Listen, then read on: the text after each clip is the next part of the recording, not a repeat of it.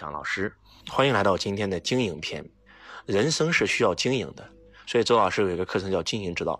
经营之道就是教你经营世间万物的规律。当你一旦触摸到这个规律的时候，你可以把所有的一切都经营好。那人生需要经营什么东西呢？其实人活着最重要是经营好三件事儿，三个东西。第一个事业，第二个家庭，第三个健康。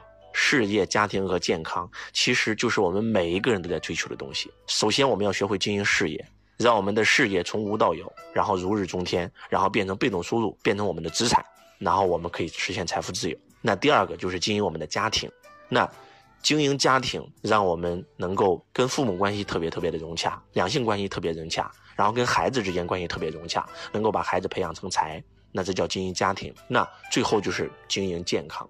把自己的健康经营好，把自己父母的健康经营好，把自己孩子的健康经营好，把自己另一半的健康经营好。其实，人活着如果能够把这三件事经营好了，那你的人生可以这样讲，是一个非常完美的人生。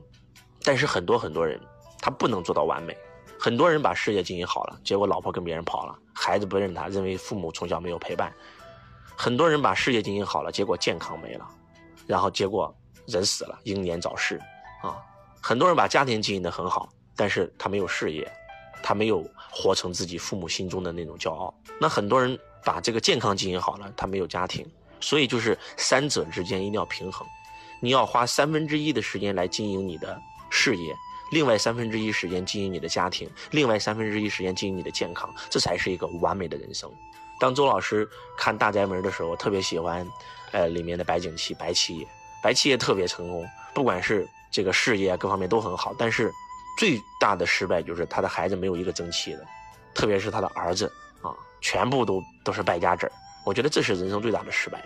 周老师解读大秦帝国秦始皇，我特别特别喜欢，千古一帝，什么都好啊，事业不用说了，横扫六国，一统天下啊，但是健康没有经营好啊，五十多岁死了，家庭更没有经营好，一塌糊涂，连接班人都没有经营到位。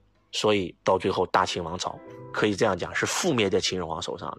秦王用了两百多年，然后他的祖先打拼下来的江山，结果他一统天下不到十五年，然后秦国灭亡了。所以秦始皇从某种程度上来讲，应该是嬴氏家族的不是功臣，而是千古罪人啊，让整个嬴氏灭族啊。所以这是一件我们想想是很恐怖的事情啊。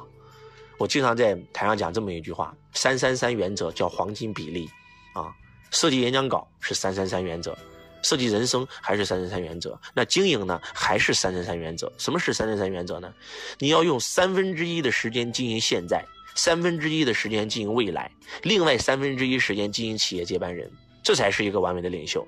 那怎么样经营事业呢？经营事业其实就是在经营三者之间的关系：老板、员工和顾客。企业就是由这三个东西所构成的。我们传统老板不懂得经营，老板压榨员工，员工欺诈顾客，那顾客肯定去找企业麻烦，所以这个企业是不长久的。老板、员工和顾客之间全是对立体，但是一个有智慧的老板是把对立体变成共同体。老板一心成就员工，员工一心成就顾客，那顾客就一心成就企业，那这个企业肯定就做好了呀。所以为什么要学会财商？老板要把股份分给员工，全员持股啊！华为就是这样，所以一下子就崛起，一成崛起。那经营家庭呢，也是在经营三者之间的关系，夫妻关系，夫妻之间叫两性关系，父母和孩子之间叫亲子关系，老婆跟老妈之间叫婆媳关系。如果你的能够把这三者之间的关系经营好，那你家里将会幸福的不像话啊！我们如何经营好跟父母之间的关系？如何经营好我们跟太太之间的关系？如何经营好我们跟孩子之间的关系？他是需要学习的。真的是需要学习，所有的一切都是需要学习的。一个没有当过爸的人，他没有学习过怎么当爸，他不知道怎么当爸。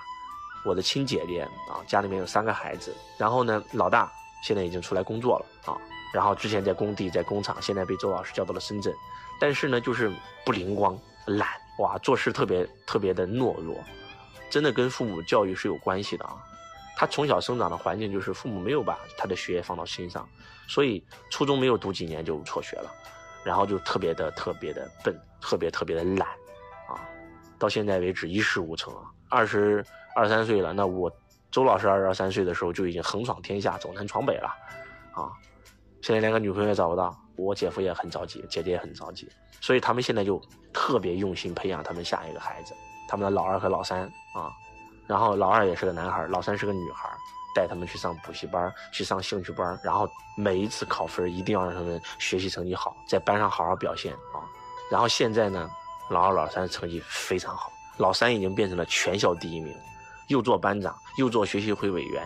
哇，我觉得这次回去我特别深的感触啊，小外甥女特别特别的这种，就是自信啊，特别特别的自信，因为在班上她是第一名啊，永远是第一名啊，考试天天是第一名，考试天天一百分啊，老师也喜欢她，校长也喜欢她，所以就特别特别的自信。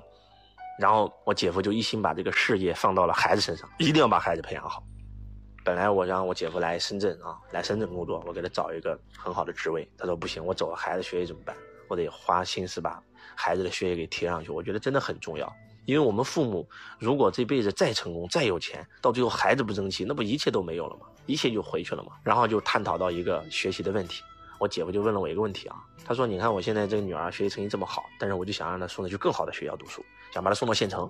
这个我已经做好的工作了。”我说：“那千万不要。”我说：“她现在在。”你们这个当地的这个学校离家里近，而且在当地学校特别有优越感，已经是在学校里是名人了，已经门门都是第一名。他在这个地方生长，那个感受是完全不一样，他有优越感啊。